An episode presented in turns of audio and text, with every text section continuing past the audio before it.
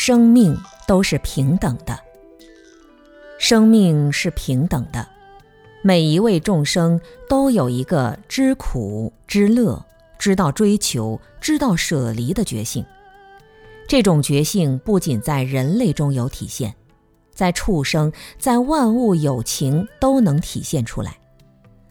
人有高低、胖瘦和吃愚贤圣之分，也有各自身心所依止的生存环境。居住环境和内心世界、思想行为的差别，但内在的心性在根本上是没有任何差别。对自己而言，只要给内心减少烦恼痛苦，直到不再烦恼痛苦，这样活着才有生命的意义；否则便是于己无益，毫无意义可言。对他人而言，只要给他人增加欢喜。直到给所有身边的有缘人快乐，才是活得有意义；否则也是于人无益，毫无意义可言。